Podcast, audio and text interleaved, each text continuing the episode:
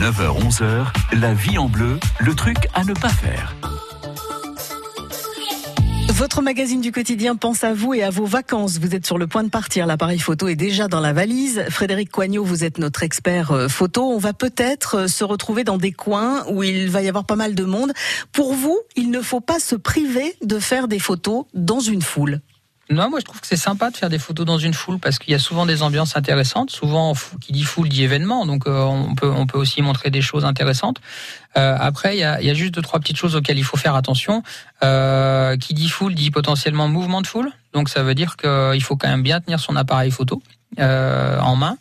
Alors ça va dépendre du type d'appareil que vous avez. Si vous avez un compact, ben, ça va être assez simple, c'est un tout petit appareil, voilà. Si vous avez un gros réflexe, ça va, peut-être être plus compliqué. Mais quoi qu'il arrive, en fait, on met son appareil photo en sécurité, c'est-à-dire que au, au, mieux, on met, enfin, à minima, on met euh, par exemple la dragonne euh, autour de son poignet quand on a un petit appareil photo.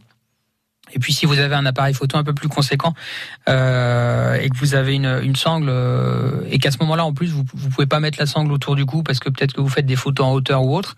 Ce que vous pouvez faire, c'est entourer la sangle autour de votre poignet. Moi, c'est ce que je fais assez souvent. Ouais, je, je prends la sangle, je fais quelques tours autour de mon poignet et finalement ça fait une grosse dragonne. Mais au moins, si l'appareil photo venait à m'échapper, euh, ben il tomberait pas directement par terre.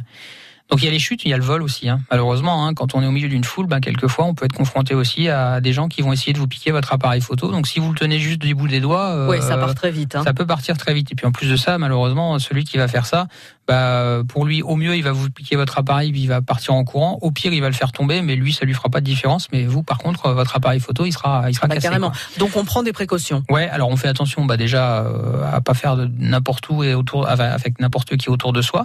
Euh, mais encore une fois, avec la dragonne autour du poignet ou avec la sangle en sécurité, en règle générale, on, on se protège quand même pas mal. Faites attention aussi quand vous faites des photos, parce que vous êtes concentré sur ce que vous faites. Et j'ai déjà vu euh, des, des gens euh, peu scrupuleux qui, qui, se mettent à fouiller dans les sacs à dos ou les, les sacs à main parce que ben, les gens sont concentrés sur ce qu'ils sont en train de faire quand ils font de la photo et puis ils voient pas qu'il y a quelqu'un qui arrive derrière pour euh, pour fouiller dans le sac quoi. Donc voilà, faut quand même faire attention. mais c'est un bon sujet. Ouais, on va, on va, faire ça dans des petites foules. Ouais. Il y a pas trop de non, monde, mais après, hein. si vous vous mettez par exemple dos à un mur ou autre, euh, vous enfin, déjà vous êtes un peu protégé et des mouvements de foule et des vols. Donc bon, voilà, mettez-vous aussi, en, essayez de vous mettre aussi vous-même en sécurité euh, pour pour gagner en confiance. Euh, voilà. Et puis lancez-vous sur la photo de foule, pourquoi pas.